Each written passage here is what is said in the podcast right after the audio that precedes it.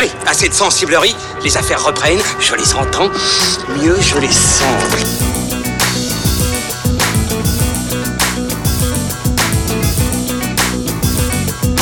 Qu'est-ce que c'est que ce foutoir, mon petit Bernard? C'est l'engin de guerre le plus puissant de tout l'univers. Allez, c'est parti pour fin de séance, épisode 26, votre podcast ciné qui vous donne la parole en sortie de salle. On est très content de vous retrouver après quelques jours d'absence. Bonne année, on espère que vous avez passé de bonnes fêtes en notre compagnie. Et oui, puisque notre précédent épisode spécial Noël qui revenait sur les films de décembre a très très bien fonctionné. Donc un immense merci à vous tous qui avez téléchargé, partagé et même échangé avec nous sur Twitter ces derniers jours.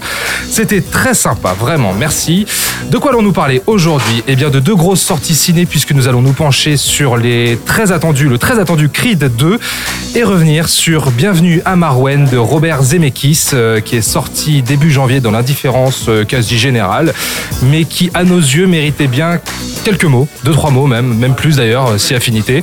N'est-ce pas Pierre Delors de fanfootage.fr que je salue. Comment vas-tu camarade Eh bien, ça va fort bien, ma foi. J'ai passé des bonnes fêtes. Euh, j'ai pas tellement pris de kilos, C'est vrai mais autour de la table, je crois qu'on est resté svelte pendant les vacances. C'est vrai, t'es en pleine forme là. Ça se voit, très bien. Ilan Ferry et Julien Munoz de cinévibe.fr sont également là. Ça va les copains? Hello. Ça va, Oui. bonne année. Bonne année. Bonne année. Merci. Ah, ça me fait plaisir. C'est vrai qu'on s'est pas Bah vu ouais, en plus. depuis hein. euh, la dernière fois qu'on s'est vu, c'était en 2018, quoi. C'est, ça date. quoi. Le, le temps passe.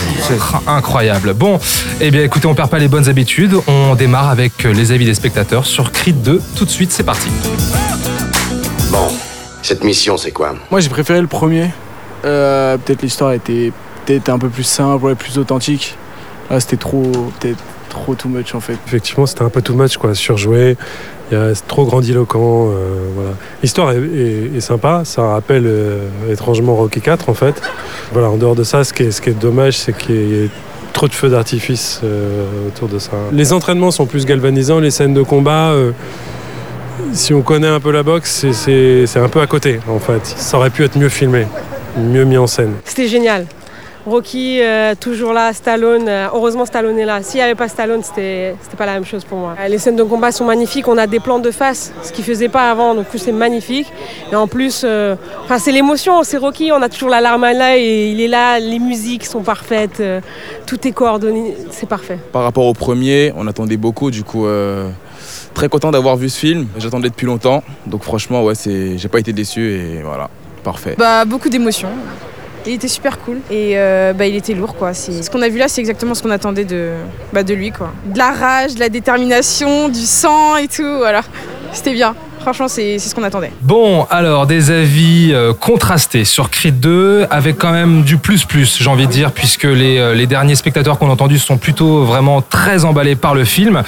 Euh, Creed 2, qu'on attendait, plus ou moins, je sais pas, autour de la table, vous allez me dire. On va repitcher euh, rapidement le film. Désormais champion du monde, Adonis, Creed et Rocky vont affronter les Dragos, père et fils, dont on se souvient que le père, donc Ivan Drago, incarné par Dolph Lundgren, avait tué donc Apollo dans Rocky 4.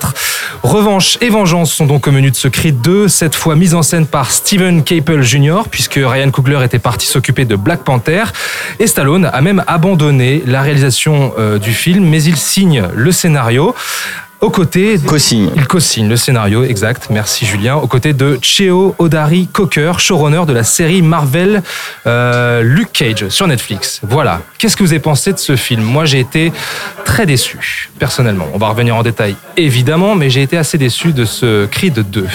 Moi, j'étais mitigé. Ilan, Euh, bah, moi, j'ai été mitigé. Tu parlais de, de l'attente qu'on pouvait avoir sur, sur Creed 2. Moi, je l'attendais que sur une chose, c'est-à-dire la- sa promesse, à savoir l'affrontement des, euh, des deux fils, euh, Creed fils contre fils Drago. euh, comme euh, faisant écho, on, va dire, aux événements de, de Rocky 4. Et euh, le problème de Creed 2, c'est que c'est un film qui ne sait jamais vraiment si... Tu ne sais pas trop si c'est une suite de Rocky 4 ou une suite de, de Creed. Alors, la bonne nouvelle, c'est que dans le côté suite de Rocky 4, moi j'ai trouvé ça mieux que Rocky 4, mais, euh, mais dans le genre suite de, de Creed, je trouvais que ça n'apportait absolument rien au film de, de Ryan Coogler, parce que dans ce, si on prend par ce, par ce côté-là, ouais, par ce, par ce prisme. Voilà, je voulais pas utiliser de mots trop savants, tu sais. euh. C'est 2019. On a un petit verre dans le nez, c'est ça que tu veux dire déjà? Euh, C'est-à-dire que en tant que suite de, de Creed 2, bah, ça apporte rien, ça se repose sur les, sur les acquis du, euh, du premier film. Les relations entre les personnages sont pas plus fouillées que ça, si ce n'est la relation entre Creed et, euh, et, et Rocky, qui je trouve gagne un peu plus en profondeur, qui, est un- qui, euh, que je trouve assez touchante. C'est vraiment le truc qui m'a qui m'a accroché dans ce film. C'est Mhm. ce petit semblant de petite pointe d'émotion, si tu veux, que, que je cherchais euh, pendant les deux heures de film, je pense. Ouais, deux heures et quart, ouais. Deux heures, ouais, À peu deux près, heures et ouais. quart, quand même. Donc ça, c'était euh, c'était pas mal. Mais après, tout le reste, si tu veux, tout le parcours de Creed dans, ce- dans cette suite n'est pas, euh, n'est pas spécialement intéressant. Même lui, face à l'adversité sur le ring et hors du ring, deux choses qui sont pas vraiment, euh, qui sont pas vraiment développées. On a droit à l'entraînement, euh, tatati tatata. On a toujours les mêmes motifs et puis on, surtout, euh, j'ai j'ai l'impression qu'il a pas appris de ce que Rocky lui a transmis dans Creed 1 en fait. Oui, non mais voilà, mais C'est- c'est le- quand même- le c'est quand même personnage, ouais, le personnage est comme euh, est comme le film, c'est-à-dire il se repose sur sur ses lauriers. Et il y a quelque chose en fait qui moi m'a m'a beaucoup intéressé dans dans le film. Et là, je vais parler de la partie suite de, de Rocky 4. Mhm. C'est que euh, le film s'ouvre sur sur les Dragos. Sur la famille Drago. Et je trouvais ce parti pris intéressant de suivre, de suivre cette, cette famille, d'ouvrir le film sur, euh, sur eux. Limite, moi, j'aurais voulu pas que le film s'appelle Creed 2, j'aurais voulu qu'il s'appelle On est d'accord. Voilà, tout à fait. et ça, ça m'a, ça m'a intéressé. Malheureusement, c'est pas assez, c'est pas suffisamment développé. Tu sens que à travers Creed 2, il veut te faire aussi un film sur la paternité, la paternité Drago qui s'oppose à la paternité Rocky Creed, mais ça aussi, c'est pas, c'est pas très bien développé. Donc ça reste une suite honnête, mais pas, euh, mais pas transcendante au vu des promesses qui étaient faites. Moi j'ai eu l'impression d'avoir un film MTV. Ah, carrément. Ouais, parce que même dans le rendu global, la finesse, euh, le côté opératique que j'avais dans le premier. euh, Opératique, il faut pas exagérer. Ah Euh, si si non non je, pèse mes mots c'est quelque chose que, que j'avais dit pour le premier et je t'assure que les scènes de combat elles avaient un côté vraiment opératique je suis désolé le plan séquence qu'il y avait notamment euh, Le combat du milieu euh, Voilà, central, euh, il, était, il était dingue. fort je trouve quand Oui, même. alors peut-être que les scènes de Pierre. combat étaient pas mal, mais le reste du film, c'était pas non plus euh, Non, du mais grand si- génie. aussi, aussi, la musique, l'entraînement, euh, enfin que le, le remix de la musique de Bill Conti, quand même, ça a apporté une, une dimension, alors opératique, euh, je sais pas si on- je, je dirais opératique, mais quand même, euh, il y avait du souffle, tu te sentais investi par le film. C'était ça la vraie surprise, c'est euh, au-delà de l'émotion que tu pourrais ressentir par rapport au personnage de Rocky dans le premier, une, une vive émotion pour, en, en ce qui me concerne. Il y avait quand même, voilà, tu, tu te sentais concerné par le premier, tandis que celui-là, tu te sens pas vraiment concerné parce que euh, déjà, je pense que le scénario, il est vraiment en pilotage automatique. Il y a beaucoup trop, d- en fait, le film a beaucoup trop d'ambition qui ne sait pas tenir. Donc c'est que, oui, le film aura en fait, moi, quand j'ai le, le film s'est fini, je, je me suis dit, ouais, j'aurais aimé que le film s'appelle Drago. Et donc, on s'intéresse à ces deux personnages parce que euh, ce qui était intéressant, c'est que, euh, alors au départ, on te présente le fils Drago comme euh, l'héritier de son père, euh, donc une- un monstre, une machine à tuer. Et en fait, à un moment donné du film, on, on commence à l'humaniser. Et euh, donc par rapport avec euh, le, la fuite de sa mère, euh, Brigitte Nielsen, qui réapparaît dans le film et ça fait un peu peur. tout petit peu gênant peut-être non ce surtout que ce qui est marrant, c'est que bon, alors je reconstitue, Brigitte Nielsen, c'était la femme de Sylvester Stallone dans les années 80, dans sa période où il faisait bah, un peu des nanars réganiens. Mhm. Donc on appelle ça la période Brigitte Nielsen. pour- les spécialistes de Stallone appellent ça la, la- la période Brigitte Nielsen. Donc période où Stallone était euh, co- coquet, euh, enfin euh, euh, enfin je sais pas comment on dit. euh, il, enfin, Cocu Non, non, il, non, il s'en mettait, plein les narines, il avait le gros melon et euh, donc il faisait des films un peu euh, what, the, what the fuck, un Ouais. peu, peu grandiloquent et n'importe quoi. Et, euh, et donc en fait ils ont jamais un plan en commun en fait les, les deux personnages Mmh. c'est c'est marrant ils ont aucune ils ont pratiquement aucune scène euh, en commun et quand ils ont ils pourraient avoir une scène euh, ensemble ils sont jamais filmés en- ensemble donc je pense qu'ils sont même pas tournés ensemble c'est tu crois même lors du fameux combat ah, justement, on les voit jamais. ah, il y a jamais un. Y a jamais un plan où ils sont tous les deux. Et donc euh, voilà, donc c'est un film qui a des ambitions. Il, il humanise le personnage de Drago, mais finalement il l'exploite jamais vraiment. Parce que par exemple, Ivan Drago, donc Dolph Lundgren. Euh, Il y, a, il y a juste une scène entre lui et Rocky Balboa quoi. c'est triste hein. Et, et c'est une scène assez moyenne, hein. Ouais. faut, faut l'avouer, un Dans dialogue, ouais. un échange pas très subtil et euh, pas très passionnant. Et tu dis, ah vous Bah, avez L'échange, c'est moi méchant russe, toi gentil on, on, américain. on- on fera le point accent russe après, Ouais. Pierre. pas mal Pierre C'est vrai qu'ils ont un peu voulu faire leur hit, tu sais, et- oui, mais entre deux stars dans un, Et, euh, et ça marche pas. Et donc on a et voilà et donc on a encore euh, Rocky donc le parcours de Rocky mais là qui pas je- comme tu disais euh, Stallone a abandonné la réalisation en cours de route à cause du- d'un mini scandale par rapport à MeToo euh. ah ouais?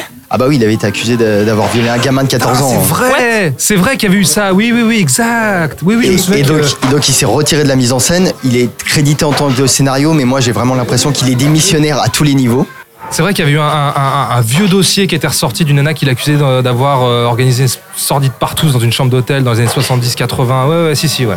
Jamais Si, si, ouais, de ouais, ça, ouais, ah bah pourtant Pour c'est faire profil bas, il s'était retiré. euh, Ouais, il a fait profil bas et donc mais j'ai vraiment l'impression que cette émission va au-delà de la mise en scène. Je pense que le scénario est pas trop écrit par lui, euh, où il a dû poser quelques idées de, de base et euh, je pense qu'on on le sent vraiment parce que euh, euh, on voit pratiquement jamais Rocky en fait dans le film et euh, je trouve qu'il il est vraiment euh, mis de côté et comme tu disais euh, Ilan, le, le parcours de Creed est, est tellement en pilotage automatique que c'est pas très intéressant en fait. Alors que il y avait, il y a donc il y a sa nouvelle paternité qui arrive, euh, il y a sa femme qui commence, enfin qui euh, montre des signes de, de fatigue euh, Auditive, auditive. ouais. Et mais ça c'est c'est amené au début, mais après c'est ne jamais exploité sur la, la fin. Et donc en fait c'est un film qui survole un peu toute sa, sa dimension tragique. Et qui mène à juste un Rocky assez banal. Les combats sont pas géniaux, euh, sont même franchement pas très emballants. Euh, Bon, il y a une ou deux pêches que mais, Non, mais- euh, Victor Drago qui sont quand Oui, même sympas. Oui, non, mais voilà, oui, mais en termes de mise en scène, ça voilà. sur deux heures de film, tu vois, sur Non, non, bien sûr, bien en sûr. tant que tel. Oui, oui. qui- Et là- et là des où- moments forts quand même. Et là où je suis pas d'accord avec toi, c'est que moi je préfère euh, Rocky 4 pour ce qu'il vaut ce qu'il vaut, c'est un nanar. Il est mais, fun, il est mais au fun. moins, mais voilà, mais c'est ça, c'est c'est un mauvais film et tout le monde le kiffe parce qu'au moins ça y va à fond les ballons dans le. Rocky contre Terminator, le mec qui est entraîné par des ordinateurs et tout. Enfin, c'est rigolo. hein. Voilà, c'est génial. C'est surtout que ce qui est marrant, c'est que c'était un film, nanar, euh, c'était un film que bon que tous les gamins avaient adoré à l'époque. Et je veux dire, même que les Russes ont, ont vu sous le manteau à l'époque, enfin les dans l'Union l'Union soviétique, et que les mecs, même malgré qu'ils reconnaissaient qu'ils étaient caricaturés dans le film, ils kiffaient le film quoi. Ils étaient tous pour Rocky. Donc c'est pour te dire à quel point quand même c'était un film assez emballant quoi. Et là c'est et là c'est un film alors qui se veut très sérieux, qui euh, qui, qui essaye de finir le, encore une fois le parcours de, de Rocky et, et dans la dernière scène qui est pour moi la seule vraiment émouvante. C'est la seule où j'ai commencé à Ouais. avoir une petite larmichette. C'est vrai. Et, pourtant, c'est une scène qui n'est absolument pas logique avec euh, ce qu'on avait vu, Oui, par oui, exemple, oui. à la fin de Rocky, Rocky Balboa. Balboa, ouais. Et donc, c'est voilà, c'est c'est un film, je trouve très plat, très. euh, Au-delà du bancal Ouais, au-delà du bancal. Tu vois, c'est un film, je pense qui, euh, enfin, j'ai un avis assez moyen dessus Ah. et je pense que ça va pas s'arranger avec le temps. Au-delà du bancal. À toi, Pierre. Euh, du coup, moi j'ai. Alors effectivement, je trouve que Creed 1 était mieux. Attends, Thomas veut sa bière. Oui, s'il te plaît, Il fait, il fait genre euh, Pardon. sans bruit pour pas qu'on l'entende, mais Allez, vas-y. Pardon. excuse-moi. Hein. Non, non, mais vas-y, révèle les coulisses de l'émission. Euh, effectivement, Creed 1 était bien mieux réalisé. Euh, Ryan Coogler a, une patte et ça se sentait. Après, je peux pas dire que j'avais été particulièrement emballé par Creed 1. Je trouvais ça sympa, mais sans plus. Moi, Rocky, la saga Rocky, ça me suffisait amplement. J'avais pas besoin qu'on aille chercher le fils d'un mec, euh, d'un autre personnage de la saga Rocky. Enfin. pourquoi pas créer une franchise de boxe qui peut voler de ses propres ailes euh, Tu vois, quelle était vraiment la légitimité de la saga Creed par rapport à la saga Rocky? La saga Rocky, on le sait tous, c'est aussi la vie de Sylvester Stallone. Hmm. Le, le personnage et son pendant cinématographique et les, fla- les, les films reflètent ce- ce- Chaque, chaque, euh, sa vie. chaque, euh, chaque film reflète une période de, de sa carrière. Et puis ouais. aussi, ça parle de cette époque euh, particulière, y compris aux États-Unis, etc. Donc Creed, qu'est-ce que ça représente vraiment? Je serais tenté de dire pas grand-chose. Voilà, c'est ça. Il y a eu sans doute une volonté de Ryan Coogler à, à la base, sauf que Ryan Coogler, bah, il est plus là. Euh, maintenant, on a changé encore de réal, euh, on sait pas trop qui a écrit le film. euh, donc voilà. Je pense qu'il y a aussi euh, qu'est-ce qu'est-ce que représente Creed? Je trouve que pour pour Stallone, le, le projet Creed en lui-même assez important que Creed c'est aussi un film sur la transmission, sur la filiation et qui arrive à un moment donné Oui, mais- où, où Stallone a quand même perdu son fils il y a quelques années. Je pense que ça trouve des résonances aussi dans sa vie dans sa vie personnelle qui sont importantes. Qui Je pense pas que ce soit effectivement ce soit opportuniste d'être encore dans cette franchise. Non, mais j'allais y C'est important pour lui parce que d'ailleurs, euh, pardon, excuse-moi. Oui, tu, pardon. Excuse-moi, tu n'as toujours pas dit ce que tu pensais Non, de voilà, Creed. exactement. ça se trouve, j'ai trouvé ça génial. Non, j'allais y venir. Justement, c'est un film qui veut nous parler de la filiation, de la transmission, du rapport au père. Alors, et chez le couple de personnages Drago, le père et le fils, le père qui a transmis sa haine à son fils et qui l'a transformé en machine à tuer.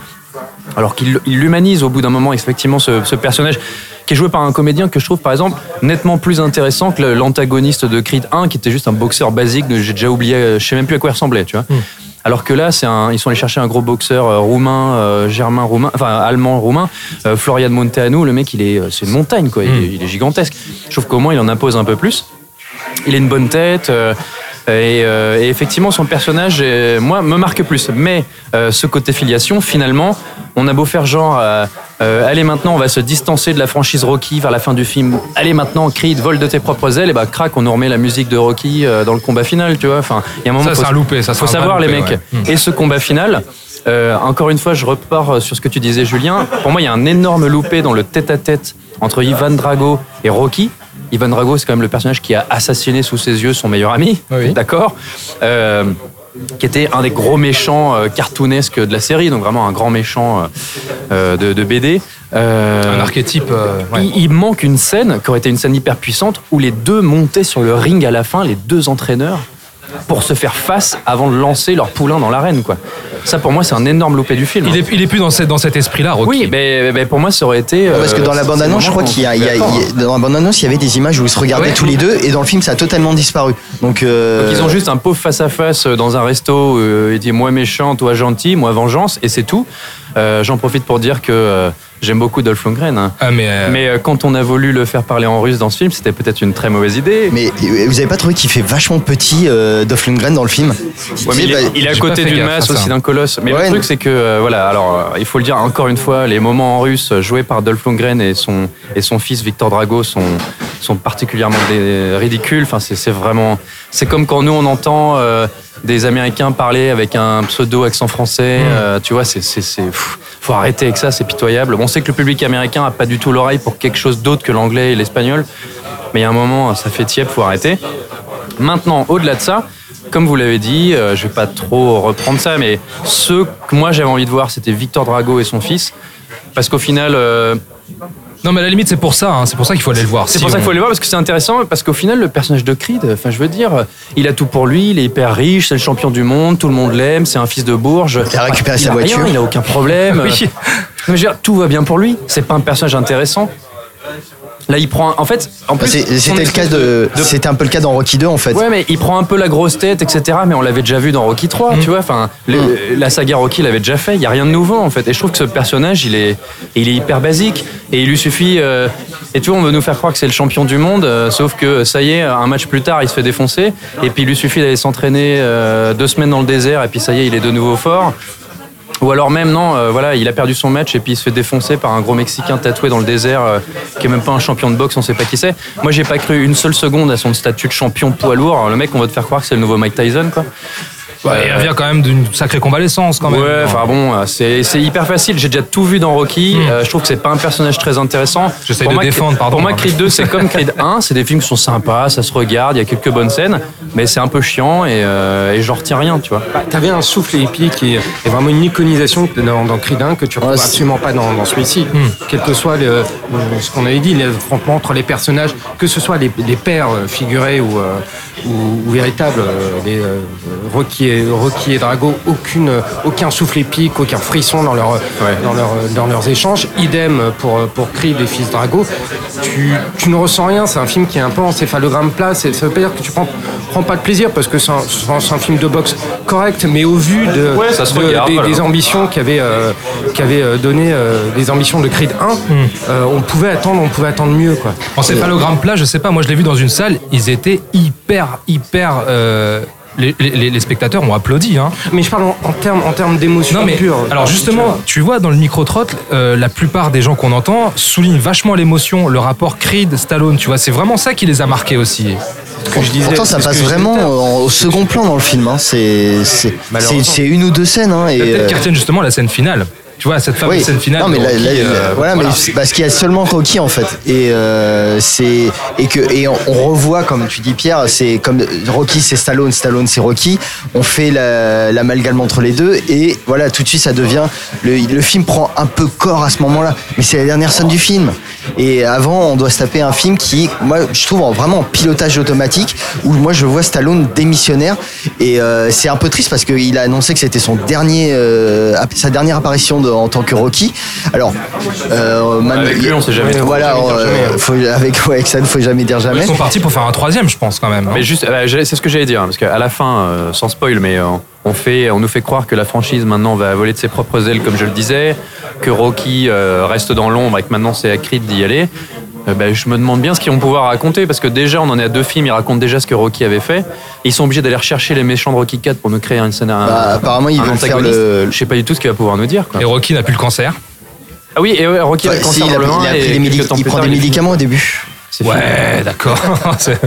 D'accord, mais euh, effectivement. Non mais voilà, c'est spoil, non, hein, dans- non mais c'est pour ça que le, je trouve que émotionnellement le film a quand même vachement moins de puissance quoi, puisque tu, on, oui bon bah écoutez les événements du 1, euh, on, on met ce qui nous arrange de côté, on prend ce qui nous arrange de l'autre, et puis euh, on fait un peu notre tambouille et euh, voilà quoi, et on vous la sert et, euh, et voilà c'est à consommer quoi. On vous la sert.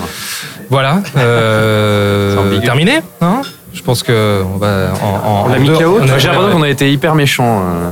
Bah écoute, non, mais je peux, je peux comprendre. C'est que le film- faible, c'est un peu faible. Ouais, mais je peux comprendre que le film plaise et je, je, je comprends les spectateurs quand même à la sortie qui étaient, euh, qui étaient enthousiastes, qui étaient satisfaits d'avoir vu ce film euh, pour ce qu'il propose. Mais vraiment, Ah bah. replongez-vous dans la saga Rocky et euh, Moi, j'ai- revoyez bien Creed 1 à ce moment-là. Mais... J'étais au UGC et euh, il y a trois, trois gros lascars qui sont venus s'asseoir derrière moi.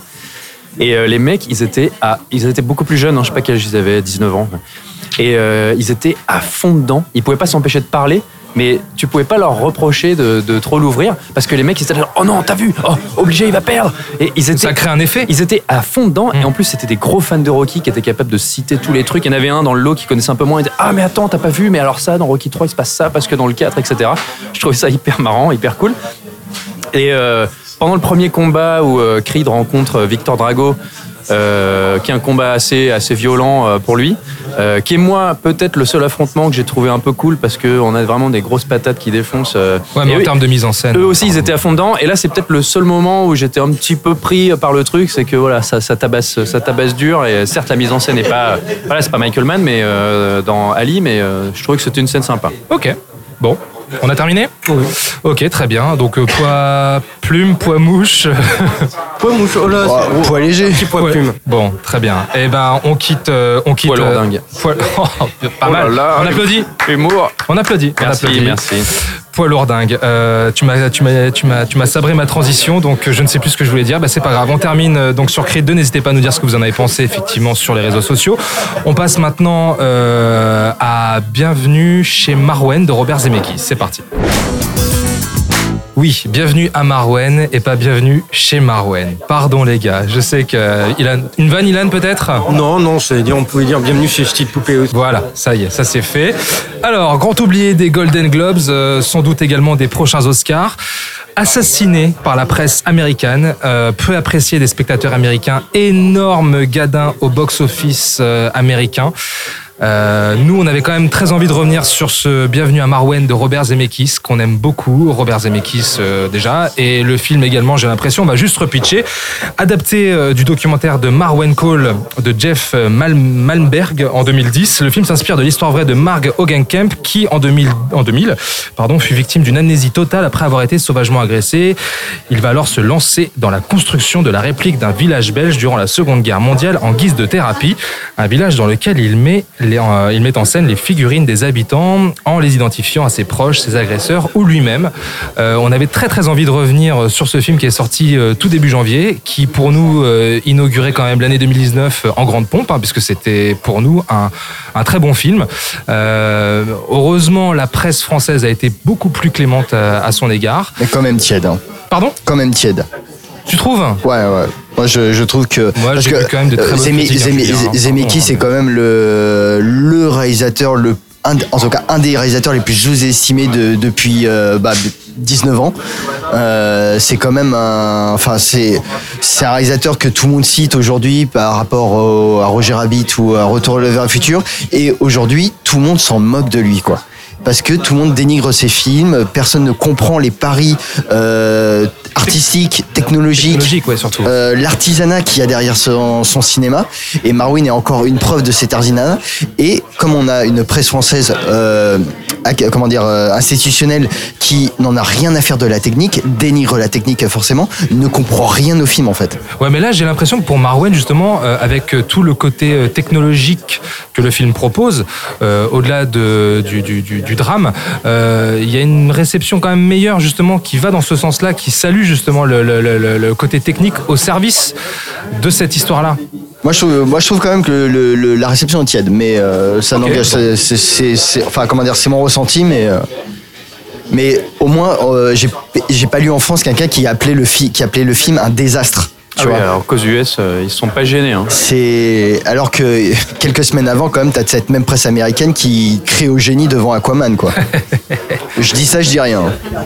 Ouais, c'est triste. Bon, alors, qu'est-ce que t'en as pensé, toi? Bah moi voilà c'est moi je suis j'étais vraiment emballé par le film. C'était un, un film que j'attendais beaucoup depuis que j'avais vu la bande annonce euh, euh, ne serait-ce que voilà pour la proposition de cinéma qui qu'il offre ça veut dire une euh, comment dire euh, une espèce de psychanalyse par la fiction euh, d'un personnage qui donc qui est traumatisé et euh, on peut préciser qu'en fait il y a un artiste graphique euh, de talent. Oui. Illustrateur euh, tout ça qui après ne pu n'a peut plus exercer son, sa profession à cause de ce et, qui lui est arrivé. et qui donc recrée euh, Euh, juste, pardon, il s'est fait lyncher. Il s'est fait lyncher la- par des- véritable histoire, Il s'est des- fait lyncher par des, par des mecs parce qu'ils euh, l'ont pris pour un homosexuel et donc ils l'ont lynché. parce que parce qu'on a le personnage en fait qui est un fétichiste des chaussures de femmes et euh, donc qui aime porter des chaussures de femmes et euh, non enfin on va on va y revenir mais ce qu'il y a c'est que ce qui est ce qui est brillant c'est euh, ce côté euh, donc c'est inspiré d'une histoire vraie mais ça dépasse en fait tout le, le- le- comment dire les prérogatives d'un biopic euh,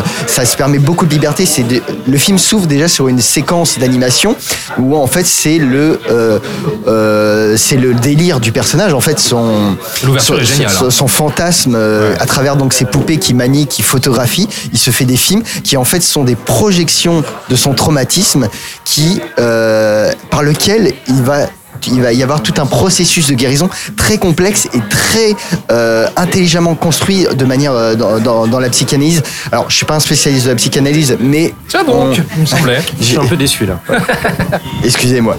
Et mais il va y avoir tout un tout un processus de guérison, des étapes, des, des, des symboles euh, psycha- de, de psychanalyse qui sont disséminés ici et là, et vraiment de manière très intelligente. Et, assez- et euh, moi, ce que j'aime beaucoup, c'est surtout le rapport à la violence.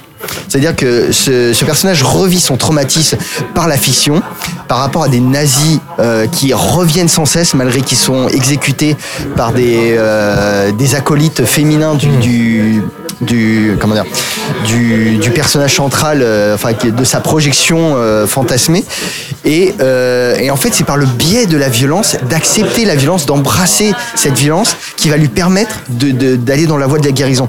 Et c'est un discours quand même qui, qui est pas si fréquent, dans- surtout à notre époque euh, très moralisatrice, euh, où euh, tout de suite, enfin, dès qu'on parle violence, c'est forcément gratuit, c'est forcément pas bien. Et là, il y a, y a vraiment une projection, euh, une acceptation de cette violence qui est très frontale hein, dans le film. Même s'il en joue avec des, des, des connexions, je veux dire, on- a des personnages qui se font empaler, euh, enfin des poupées qui se font empaler, ce genre de choses. et euh, et, et, et on, on- on s'en amuse. Mais derrière, il y a vraiment le, la, la violence même de qu'a subi ce personnage et qui euh, l'obsède et l'empêche mais par laquelle il va progresser. Donc ça veut dire que ce que tu, ce que tu veux dire par là, c'est que derrière le côté ludique du film, quand on gratte un peu, On gratte un peu, il y a, y y une vraie tragédie, il y a une vraie euh, profondeur. Et, euh, et c'est un film vraiment très fort parce que on, on ressent toutes les émotions du personnage et le moindre petit euh, euh, élément qui est susceptible de le faire rechuter prend une dimension dramatique très très forte. Quoi. Et c'est, enfin moi, je, et je pense que c'est à mettre au crédit de- du génie de, de Robert Zemeckis de, par rapport à sa mise en scène, qui c'est pas juste de l'illustration qu'il fait. Il y a qu'à voir par exemple, le- il y a deux scènes de tribunal dans, qui se passent dans le tribunal où euh, il y a la première où il va, enfin il doit être confronté à ses agresseurs. Et la première, en fait, on ne les voit jamais en premier plan, ils sont floutés parce que le personnage n'accepte pas de les voir. Et dans le, je veux pas spoiler, mais dans la deuxième partie, là, ça, le, c'est- le- son regard va changer complètement et donc la, la caméra de Robert Zemeckis va changer du tout au tout. Ça, c'est de la pure mise en scène. Et ça, c'est ce qu'on ne retrouve jamais, enfin pratiquement jamais, dans les biopics académiques euh, qu'on nous sert, euh, enfin tous les films inspirés d'une histoire vraie, où on se contente d'illustrer une histoire. Là, c'est une histoire qu'on l'a fait vivre par la mise en scène, par des idées de cinéma, par des, trouvailles visuelles. Et c'est, je trouve ça vraiment, euh, pour moi, c'est ce qui me galvanise. Quoi. Super. Pour un mec qui est Ilan. pas psy, tu t'en sors plutôt bien. Vas-y, à toi. Vas-y, dis-moi tout mon. Ilan, vas-y. Alors, bah écoute, moi aussi, je vais commencer par un petit côté euh, psy- psychanalytique. C'est-à-dire que moi, quand j'étais petit, je jouais avec mes figurines, je faisais des films avec les figurines. Donc, facteur identification, tout de suite, on peut cocher la case. J'étais tout de suite, euh, j'étais- tout de suite pris dans le. Avec des nazis aussi De temps en temps, il y avait des nazis, ouais, ça dépendait des jours. Euh, j'évitais, j'évitais, tu vois, les, les jours du Seigneur ou le Shabbat, je mettais pas de nazis. Et euh, ça c'est fait, voilà. Mais bref. euh, non, mais effectivement, pour, pour citer Julien, avec qui j'ai j'ai vu, le- j'ai vu le film, effectivement. Ah, vous êtes euh, comme ça, vous, êtes, vous faites- vous faites des séances à deux, sans rien dire. Ils euh, se citent mutuellement. Ouais, il- il nous snob, hein, Pierre, Ah, t'as vu il y a- ça Il y a un quelque peu, chose qui hein. va pas. Et euh, on l'a vu avant les, les premières actions de la critique américaine. hein. Excusez-nous. euh, Oh là là. Pardon. Donc pour, pour citer Julien qui avait tout à fait raison quand il disait que c'était un film somme, effectivement, dans Bienvenue à Marwan, il y a ce côté film somme qui envoie toute la filmographie de, de Zemeckis. On a des tas de, des tas de, tas de clins d'œil à ces, à ces différents films. Et je trouve que c'est un palier supplémentaire dans, euh, comment dire, dans la manière en fait qu'a Zemeckis de toujours explorer l'art de raconter une histoire. Parce que les films de Zemeckis, c'est quoi Ce sont, des films sur la narration. Et il y, a- il y a un gros, euh, il un gros volet là- là-dessus. Pour moi, c'est un film sur l'art de raconter une histoire, sur le pouvoir cathartique de, la- de- de la fiction.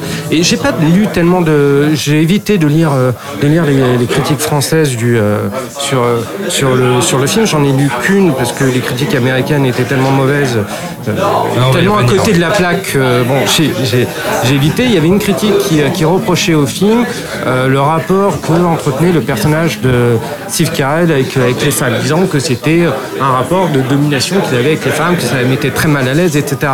Et je trouve que là aussi, on est complètement à côté de la plaque parce que ce film, c'est une ode à la femme. C'est réellement une ode à la Mais femme. enfin, moi, j'ai trouvé ça leur- hors sujet, pouvoir de, guérison et surtout, effectivement, encore une fois, euh, le pouvoir de résilience, le pouvoir de, de, de- de la fiction. Et encore une fois, on a Zemeckis qui repousse encore une fois les, les, euh, les limites de son, propre, de son propre cinéma. Encore une fois, il joue avec, il joue avec les perspectives, il joue avec nos perspectives, donc, euh, tel que l'a dit Julien, Julien tout à l'heure, je le recite. Histoire Oh là là. Là, dis donc. Mais, euh, mais tout ça, tout ça en fait effectivement un, un film extrêmement complet, extrêmement beau, parce qu'au-delà de la technique, il y a aussi le cœur. C'est un film qui a un énorme cœur, qui a une empathie, une très grande grosse empathie pour ses personnages. Enfin, tous ces, tous ces personnages, en particulier celui de, de Steve Carell, qui est aussi à- dans son côté marginal quelque chose un peu de, de, de Doug Brown, du personnage de Joseph Gordon-Levitt dans The, dans The, Walk, ou encore euh, dans sa manière d'affronter, d'affronter ces démons, de les fuir, puis après de les affronter. Il m'a aussi beaucoup rappelé le personnage de Denzel Washington dans Flight.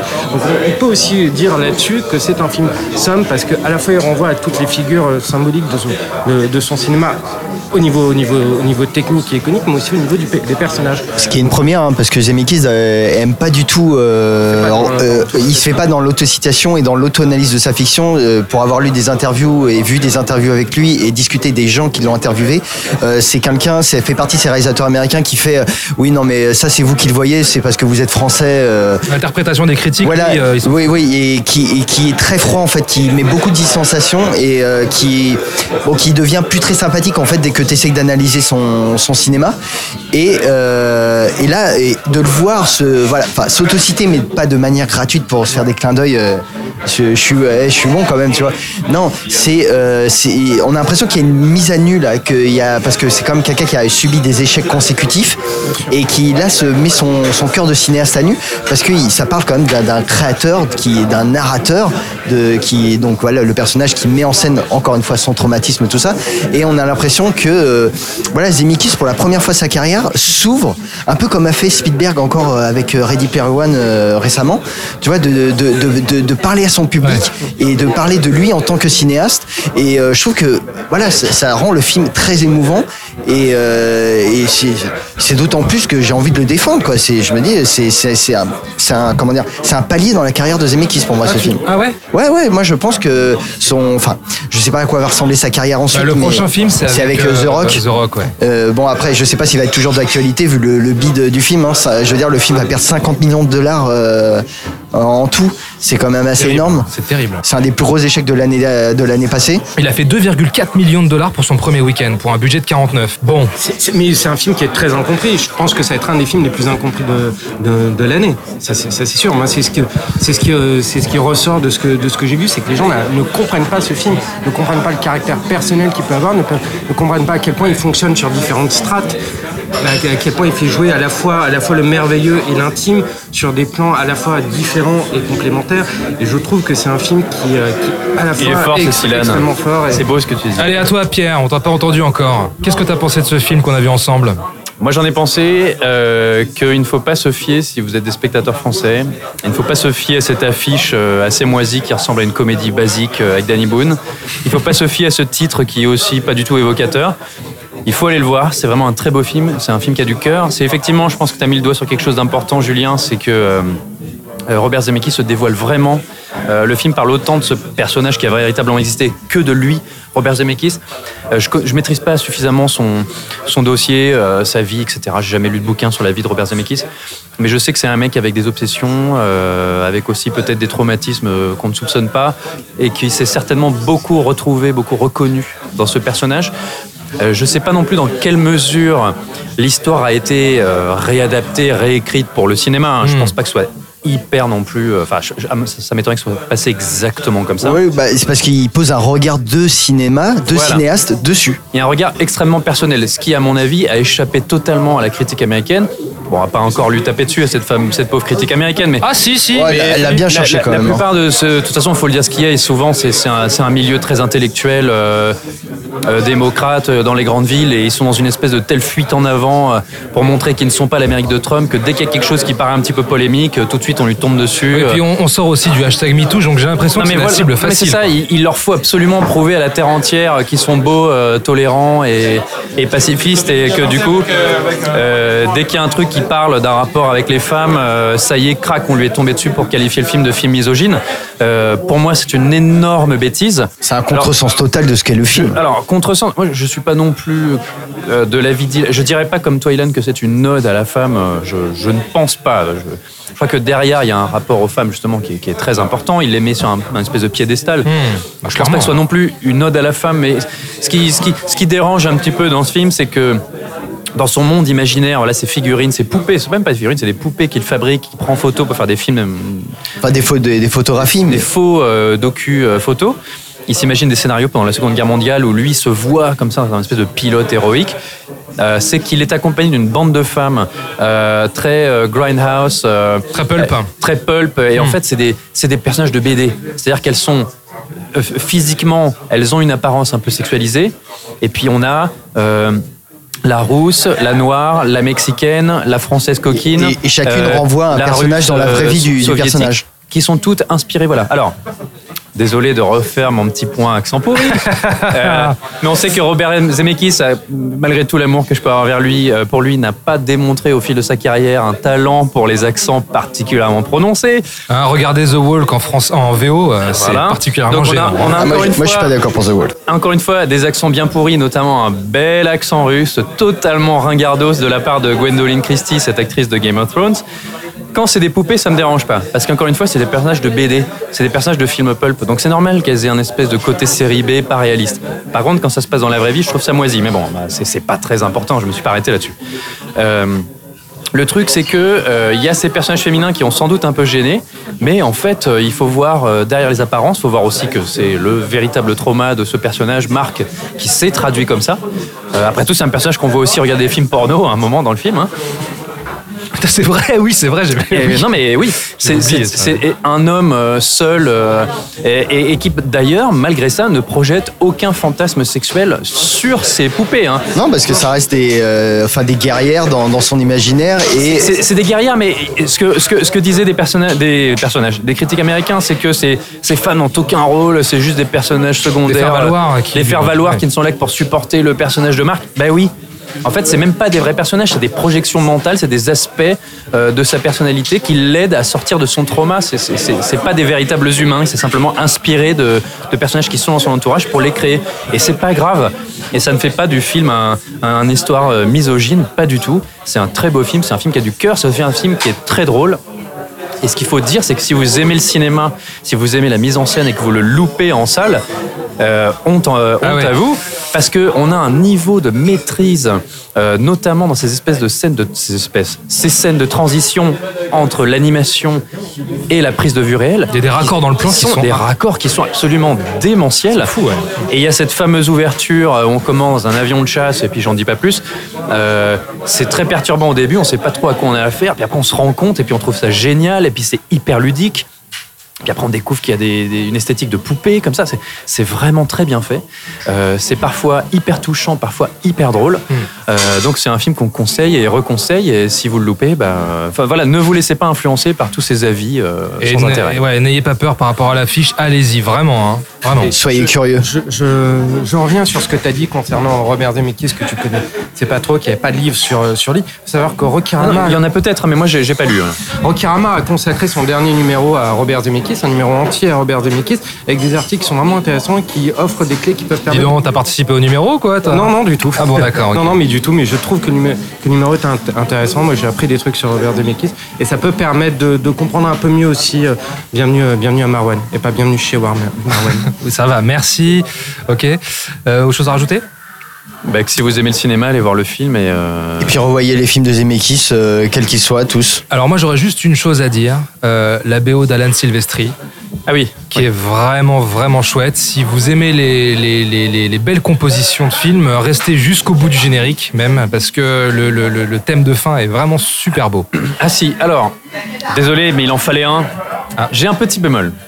Ah bon Euh, oui, j'ai un petit bémol. Tu m'as caché ça. Euh, le- non, je te- on en a parlé à la sortie. C'est que je trouve que Steve Carell est très bien, c'est un très bon comédien. Je trouve pas non plus qu'il livre euh, la meilleure performance possible pour le personnage. Je le trouve très bien, mais je, je- je le trouve un petit peu dans une espèce de zone de confort de personnage que j'ai déjà vu chez Steve Carell. Et, et c'est, c'est- je pense qu'on aurait pu aller plus loin là-dessus. D'ailleurs, les critiques américaines sont revenues sur le, la nomina- sur la, le casting de Carell dans le film. Ils pensent qu'ils l'ont, qu'il a été employé pour, euh, pour désamorcer le côté pervers et misogyne du Non, film. parce qu'en fait, Carell euh, avait aussi. Ce qui est euh, idiot d'ailleurs. Non, non, mais en fait, ce qui s'est passé, c'est que Carell euh, était tombé sur cette histoire, déjà sur ce même documentaire où je crois le, le- le- la biographie euh, du, du personnage de, de Marc, et il voulait absolument euh, prendre Non, les droits. Je, je remets pas ça en, en question. hein. Et en fait, c'est un alignement des planètes, c'est-à-dire Oui, qu'au oui, oui. même moment, Zemeckis est tombé sur le documentaire, ils se sont Mais contactés, et voilà. voilà, j'adore Steve Carell, hein. c'est un comédien que je trouve formidable. Je ne trouve pas que dedans il soit exceptionnel et voilà, je- c'est un mini mini loupé. Et la même chose pour le personnage de Diane Kruger, hein, parce qu'il y a Diane Kruger est dans le film. Euh, je ne trouve pas qu'elle soit formidable. euh, tu vois, je, voilà, Ouais, c'est c'est pareil, c'est un, c'est un de mes petits bémols. hein. Bon, le, bah, le personnage de, de Steve Carell qui, qui l'interprète, c'est un personnage qui est difficile à aborder aussi parce que Oui, oui, bien sûr. pas trop comment comment cerner, comment tu vas jouer un personnage comme ça. Moi, je trouve qu'il s'en sortait plutôt bien. mais- Bon, puisqu'on en est dans les- l'espace des bémols, là, je vais dire mon petit truc. Non, c'est vrai. Non, mais c'est vraiment euh, Ah, très, secondaire. euh, si Euh, au fait, euh, c'était de la merde. Non, non, c'est vraiment très secondaire. C'est euh, par exemple le personnage de Kurt. Je crois que c'est, si je me souviens Ah bien, oui, le, le voisin. le, le- nazi, enfin, le petit ami, euh, l'en- l'ex-petit ami de la voisine, donc de, de Steve Carell, qui, Interprété par Leslie Mann, qui est très bien. hein. qui, en, en fait son, son intrigue en fait ne mène pas grand chose. En fait, je trouve qu'elle a été, on a l'impression qu'elle est amputée parce que tu sais, euh, on a cette scène où euh, mais je pense qu'il a pas le temps. Il a pas le temps. Il te le symbolise facilement. Tu Oui, le comprends oui, tout oui. de suite. où et le mec, voilà. euh, bon, fait, euh, par exemple, fait un renvoi à une figure, une figure euh, nazie euh, de, de son Le SS, imagi- même. de son imaginaire, et euh, où il y a une confrontation entre les deux personnages. Le, le personnage est très effrayé, et on se dit qu'il va y avoir un drame avec ce personnage, et en fait, ça ne vient jamais. Donc, mais mais c'est mais c'est vraiment trois fois rien comparé aux qualités euh, réelles du film. hein. Vraiment. Bon, bah voilà. Ok, c'est bon C'est Allez. parfait. Ok, bienvenue à Marwen de Robert Zemeckis, c'est en salle. Allez-y, allez-y, vraiment. Dites-nous ce que vous en avez pensé euh, sur Twitter, sur les réseaux sociaux. On en discute. Allez, merci à Lucas, Stéphane, Angélique, euh, Amiré et Lauriane pour euh, nous avoir accordé quelques instants en sortie de salle sur euh, Creed. Pour nous retrouver, c'est très simple sur toutes les applis podcast, SoundCloud et Spotify. Sur Twitter également, fin de underscore séance, hashtag fin de séance. Un petit merci également à une auditrice, les amis, une auditrice du côté de Édimbourg qui s'appelle Anaïs. Donc on lui fait un très gros bisou. On nous écoute en Écosse, c'est Ouais. pas beau ça. C'est super c'est- cool. c'est- trop la classe. C'est trop la classe, c'est Le super pays de sympa. Highlander. Voilà. Euh, Ah, il y a quelque chose que je voulais vous demander, les copains, avant qu'on commence l'émission, puisqu'on était en 2019, et je vous ai pas demandé quel était votre top, flop, pire film de 2019, votre top 3, très rapidement. Julien, Oh, top 3. alors, top 3. Non, alors, moi j'ai pas eu l'occasion d'en parler l'année dernière. euh, Ready Player One de Spielberg, euh, bon, c'était une claque quoi. D'accord, donc euh, top 1. Ouais, enfin là je saurais pas te faire. bon, enfin, on a, on a parlé de plein de films qu'on aimait, donc je pense qu'ils Le ils pire sont dedans. Le pire, euh, bah, je crois que j'en ai parlé aussi. Pour moi, c'était Suspiria. hein, franchement, Suspiria. euh, D'accord. c'est bon. Ilan, Ça il faire va plaisir à Ilan. il va faire la gueule encore, mais euh, Voilà, ça, ça va se régler dehors, t'inquiète. Ilan, à toi, ton top. Mon top, euh, ce serait Un Free top, Bill- un pire. Oui, alors le, le meilleur, ce serait Free Billboard. si t'en veux Free qu'un. Billboards, ouais, très bien. On vous renvoie vers notre podcast, évidemment. Voilà, et le pire, ce serait Ghostland. D'accord. D'accord. Toi, t'as un petit dossier avec un certain Pascal Logier, je ouais, crois. je pense hein. que ça va aussi se régler à la sortie d'un Hurling. À toi, Pierre, dis-nous tout. Bah alors moi, euh, le pire film que j'ai vu cette année, euh, j'hésite. Euh, mais je pense que je vais aller vers euh, Wrinkle in Time. euh, Un raccourci dans un le temps raccourci dans le temps. Je trouvais ça vraiment moisi. Sinon, il y avait Cloverfield 3, qui était quand même tout pourri. Mhm. Je sais pas si vous l'avez vu sur Netflix. Si, si, euh, oui, oui, oui. Et, euh, et comme d'habitude, pareil, je peux pas m'empêcher, on me demande un truc, j'en fais deux. En top. Allez, mais euh, mon top, en fait, c'est- pas ce que, je ce que je considère comme les meilleurs films de l'année, mais c'est mes- vraiment mes deux gros coups de cœur. C'est Une affaire de famille, le film de Koreeda. Mhm. Ouais, beau, ouais. Si vous l'avez pas vu, c'est absolument formidable. Et euh, Lieto, le film, le film russe sur le groupe Kino, c'est juste mortel. Très bien. Ok. Qui avait été recommandé aussi par Ilan Chaud. Bah, tout à fait. Pourquoi tu as bon goût Euh, il paraît, ouais. J'aurais- et moi, je voulais dire aussi Ready Player One pour le top, mais donc je vais le laisser à Juju. Mais je me, je me range derrière toi. Je vais citer Patagon Papers. euh, Phantom et- Thread, c'était génial. alors il y a- oui, il y avait le Paul Thomas Anderson, effectivement, Phantom Thread aussi que j'aurais pu citer. dont on n'a Et pas parlé cette année. Spider-Man. Ouais, énorme. Spider-Man, Il y avait des très beaux films d'animation cette année. Un Mirai qui était hyper beau, un, euh, Indestructible 2. Alors Spider-Man quand même là, qui a remporté le Golden Globe du meilleur film d'animation. Donc euh, ça sent très très bon pour lui pour les prochains Oscars. Donc Je trouve qu'entre très Batman bon. Ninja et Spider-Man, c'était quand même kiff kiff. Hein. Et dans le pire, je vais citer Aquaman. J'ai pas vu. On devait en parler, euh, on aurait pu en parler dans le précédent podcast, mais on n'a pas On n'a pas voulu se mouiller. Voilà, Venom était bien pourri. Hein. Euh, Ilan, Oui, c'est moi. merci. Merci à toi. On te retrouve sur Cinevibe.fr et Cinevibe.fr sur Twitter. arobase cinevibe.fr. Julien idem hein, sur Bon, cinevibe.fr. Peut-être plus pour très longtemps, je sais pas. Déjà comme je de parle. Suspiria encore, mais. Ah, il y a des choses à régler là en coulisses. Pierre, merci à toi. Et pas de rien. On te retrouve très vite sur Fanfootage.fr. et sur Twitter. Euh, fan... Aïe aïe aïe Ah, aïe aïe aïe aïe. aïe. fanfootage, at fanfootage euh, FR. FR. Voilà, très bien. Bon, on, Pardon. on vous fait de très très gros bisous et on vous dit à très vite les amis. Bye bye. Bisous, bisous. Salut. Nous allons faire du bon travail ensemble. Yes. No. OK.